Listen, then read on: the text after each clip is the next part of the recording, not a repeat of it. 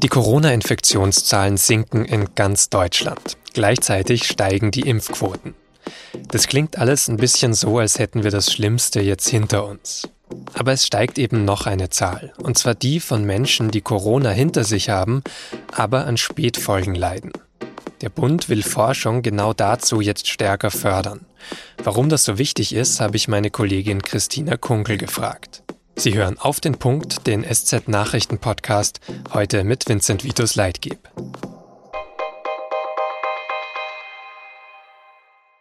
Anja Karliczek ist Bundesministerin für Bildung und Forschung. Und an diesem Montag präsentiert sie in einer Pressekonferenz als erstes Zahlen, die sehr deutlich sind. Mittlerweile hätten in Deutschland mehr als 3,5 Millionen Menschen eine Covid-19-Infektion überstanden, sagt sie. Aber schätzungsweise 10 Prozent davon würden mit Spätfolgen kämpfen. Das sind mehr als 350.000 Menschen mit Post-Covid-Syndrom oder umgangssprachlich Long-Covid. Die Long-Covid-Erkrankung hat einen multifaktoriellen Charakter, wie Mediziner sagen. Und zu den häufig auftretenden Symptomen gehören extreme Erschöpfung, Kopfschmerzen, Atemnot und auch Konzentrationsschwierigkeiten. Insgesamt seien rund 50 Symptome im Zusammenhang mit Long-Covid bei PatientInnen aufgetreten, sagt Karliczek. Teils seien sie sehr speziell und individuell gewesen. Aber in jedem Fall hätten sie mehr als drei Monate lang angehalten. Und sie betreffen alle möglichen Menschen. Junge, alte, Männer, Frauen, solche, deren ursprüngliche Covid-Infektion eigentlich sehr leicht verlief und solche, die schwere Verläufe hatten. Nicht selten trifft es Menschen, die noch voll im Leben stehen oder standen und dann kommen sie nach der Corona-Infektion über Monate nicht mehr auf die Beine. Und nicht wenige sind wirklich so stark betroffen, dass sie auch ihren Beruf gar nicht mehr ausüben können. Wer wieso und wie stark daran erkrankt ist, ist dabei noch ziemlich unklar. Und als Forschungsministerin will Karliczek deswegen die Forschung zu Long-Covid stärker fördern. Es soll 5 Millionen Euro dafür geben. Wir wollen mit den 5 Millionen Euro nun Projekte fördern, die auf bestehenden Arbeiten und gewonnenen Daten aufbauen und sie ergänzen. Und wir wollen bereits vorhandene Patientenkohorten bzw. Daten und Bioproben auch nutzen und womöglich aufeinander abstimmen lassen. Wieso das so wichtig ist, unterstreicht in der Pressekonferenz am Montag auch Stefan Schreiber. Er ist Direktor des Instituts für klinische Molekularbiologie am Universitätsklinikum Schleswig-Holstein. Und er sagt mit Blick auf die hohen Patientinnenzahlen, das ist mehr als so manche Volkskrankheit, an der ja auch Millionen investiert werden. Und wir haben wenig Antworten was wir hier anbieten können. Ob die neue Förderung für Forschung jetzt also ausreicht, habe ich meine Kollegin Christina Kunkel gefragt. Sie recherchiert im Wissensressort der SZ zu Long-Covid und hat auch Kontakt zu einigen PatientInnen. Christina, du hast jetzt diese Pressekonferenz ja auch heute mitverfolgt. Wie ist denn dein erster Eindruck? Wie wichtig findest du es, dass Deutschland jetzt eben mehr zu Long-Covid und zu diesen Spätfolgen einfach forschen will? Ich finde, das ist sehr wichtig. Vor allem, weil man so ein bisschen das Gefühl hatte, es wurde zumindest in der Öffentlichkeit in Deutschland lange ein bisschen unterschätzt oder ja auch ein bisschen runtergespielt. Jetzt eben mit dieser Pressekonferenz und auch der Ankündigung, jetzt wirklich nochmal da in die Forschung zu investieren, bekommt eben dieses Thema nochmal eine andere Aufmerksamkeit. Deswegen finde ich das wirklich gut. Und es wurde ja auch eben ganz klar gesagt in dieser Pressekonferenz an einer Stelle, es hat nichts mit der ursprünglichen Krankheit mit Covid-19 zu tun, sondern es ist ein eigenes Krankheitsbild, das wir jetzt gesondert anschauen müssen. Das ist doch auch mal so eine Aussage, die sozusagen wichtig ist, das klarzustellen mal.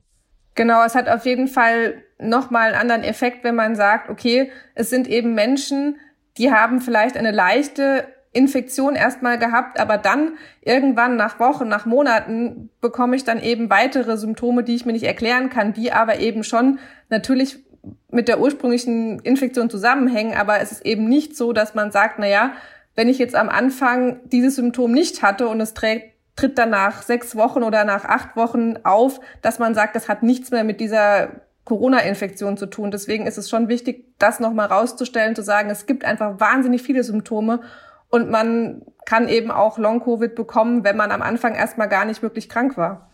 Mhm. Anja Karliczek hat ja auch gesagt, wir fangen jetzt bei der Forschung in Deutschland natürlich nicht bei Null an. Was ist denn in Deutschland bisher über diese Krankheit, dieses Krankheitsbild bekannt? Es gibt in Deutschland schon auch Forschung und auch schon seit, ja, ich würde sagen, so seit im Frühjahr letzten Jahres ging es los, im Sommer letzten Jahres gab es die ersten Projekte, die dann eben meistens aber sehr klein waren, sehr länderspezifisch waren, an Universitätskliniken, dass man zum Beispiel Leute begleitet hat nach einer Corona-Infektion, wenn sie im Krankenhaus waren. Aber es ist eben noch nicht so systematisch gemacht worden. Es wurden daraus noch keine zusammenfassenden Daten generiert, wo man wirklich mal ein großes Bild sich machen konnte, was denn genau Long-Covid ist und wie unterschiedlich die Verläufe sind und vor allem auch zu gucken, was können wir damit anfangen und wie können wir denn diesen Menschen weiterhin helfen. Und das soll jetzt sozusagen passieren, dass das alles vernetzt wird, zusammengetragen wird und dann wirklich auch Neues ähm, daraus abgeleitet werden kann. Genau, also sollen zum einen eben sich einzelne kleine Forschungsprojekte um diese Forschungsgelder bewerben können und man kann eben auf einen großen Datenpool zurückgreifen. Es gibt schon einen Pool von, von Patienten, sogenannte Kohorten, von denen man eben auch Proben zum Beispiel hat. Und diese Proben kann man dann eben auswerten und kann schauen, ob es da irgendwelche Gemeinsamkeiten gibt. Es gibt zum Beispiel die Idee, dass Leute vielleicht eher eben auch dieses Long-Covid bekommen, wenn sie bestimmte genetische Voraussetzungen haben. Und dazu gibt es zum Beispiel schon Proben, die muss man aber auswerten. Und dafür können sich jetzt eben zum Beispiel die, die einzelnen Forschungsprojekte ähm, bewerben und können sagen, wir nehmen dieses Geld und machen daraus eben eine Forschung speziell zu Long-Covid. Inwiefern wird da dann auch Forschung zum Beispiel zu möglichen Therapien abgeleitet oder ist es erstmal wirklich nur Ursachenforschung? Nein, also es soll beides sein. Es sollen zum einen eben diese Ursachen ergründet werden, aber auch natürlich die Frage, was machen wir jetzt mit diesen vielen, vielen Menschen, mit diesen hunderttausenden Menschen, die ja Stand jetzt von, von diesem Long-Covid-Syndrom betroffen sind. Also wenn wir eben verstehen können, wo kommt es her, was macht das genau auch in, im Körper der Leute, dann kann man auch daraus ableiten, wie kann man sie denn behandeln. Und genauso bei Leuten, die eben mit Covid-19 im Krankenhaus waren, was kann man in der Rehabilitation machen? Also wie kann man denen eine super gute Reha bieten, damit sie wieder möglichst schnell fit werden? Ähm, ein Bereich, der da vielleicht auch noch kurz kommt. Ähm, du hast ja zuletzt ähm, Daniel Filser interviewt, der ist Leiter der Kinder-Long-Covid-Ambulanz äh, in Jena und hast mit ihm auch über Kinder gesprochen, die an Long-Covid äh, erkranken. Ist das denn tatsächlich so ein, ein großes Problem oder unterscheidet sich das auch von Erwachsenen? Also die Symptome unterscheiden sich in dem Sinne nicht von den Erwachsenen. Aber was natürlich der Fall ist, dass es zu Kindern und Long-Covid noch weniger Daten gibt als bei den Erwachsenen. Also dazu gibt es eben noch weniger Studien. Deshalb ist man da sehr, ja, sehr wackelig unterwegs im Moment, um zu sagen, wie viele Kinder betrifft es denn überhaupt. Was sich jetzt eben aus Studien aus anderen Ländern ableiten lässt, ist, dass es auf jeden Fall vermutlich weniger sind als bei den Erwachsenen, also dass die Zahl nicht so hoch ist und dass sich die Kinder vermutlich auch ein bisschen eher erholen von diesen Symptomen. Aber es gibt Long-Covid auch bei Kindern und gerade wenn wir jetzt drüber reden, sollte man denn die Kinder impfen lassen oder nicht, dann ist das natürlich auch eine sehr relevante Frage und auch dazu bräuchte es in Deutschland unbedingt Forschung, um rauszufinden, wie ist denn da der Stand in Deutschland und dazu gibt es wirklich noch fast gar nichts in Deutschland im Moment. Jetzt steht eben diese Zahl im Raum, die heute angekündigt wurde. Fünf Millionen Euro sollen investiert werden, um diese Forschung möglich zu machen oder zumindest voranzutreiben. Was sagst du denn zu dieser Summe? Reicht das jetzt aus, um zumindest mal einen Anfang zu machen? Also es ist ein erster Schritt und auf jeden Fall ist es wichtig, eben diese Vernetzung hinzubekommen, dass man sagt, diese Daten, die wir jetzt haben und die an einzelnen Standorten schon erhoben wurden, dass man die zusammenführt und schaut, was kann man denn daraus machen.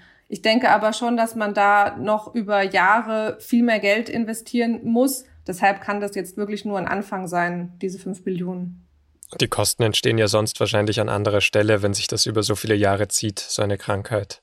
Genau, auf jeden Fall. Also Professor Schreiber hat es ja heute auch angesprochen. Der sagt, es ist ja auch eine Frage, ob am Ende denn so ein ja, Long-Covid-Syndrom auch den Alterungsprozess zum Beispiel beeinflusst. Also was wir noch gar nicht wissen, was passiert da im Körper dieser Menschen und hat das vielleicht eben Auswirkungen, die man erst in 20, 30 Jahren dann gesamtgesellschaftlich sieht. Und wenn wir jetzt eben schon von Hunderttausenden Betroffenen ausgehen, dann ist das auf jeden Fall eine Größenordnung, wo man sagen muss, wir sollten da sehr langfristig Geld investieren. Vielen Dank für deine Einschätzungen. Dankeschön.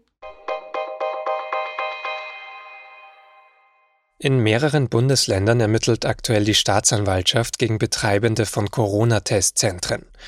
Und zwar wegen Betrugsverdachts. Sie sollen deutlich mehr Tests beim Staat abgerechnet haben, als sie auch wirklich durchgeführt haben. Jetzt wollen die Gesundheitsminister von Bund und Ländern deshalb die Regeln für Betreiber verschärfen. Es soll mehr Kontrollen geben. Laut der Nachrichtenagentur dpa könnte ein Ansatzpunkt sein, dass Sachkosten zur Zahl der Testkits mit den abgerechneten Tests abgeglichen werden. China lockert seine Familienpolitik und erlaubt verheirateten Paaren dort in Zukunft bis zu drei Kinder zu bekommen. Hintergrund ist, dass es in den vergangenen Jahren einen massiven Geburtenrückgang gegeben hat. Die Kommunistische Partei fürchtet deswegen wohl eine schnelle Überalterung der Gesellschaft. Die chinesische Zentralbank hatte mehrfach darauf hingewiesen, dass das zu wirtschaftlicher Stagnation, zu sinkenden Sparquoten und fallenden Vermögenspreisen führen könnte. Das derzeitige Rentensystem sei schlecht auf den Alterungsprozess vorbereitet.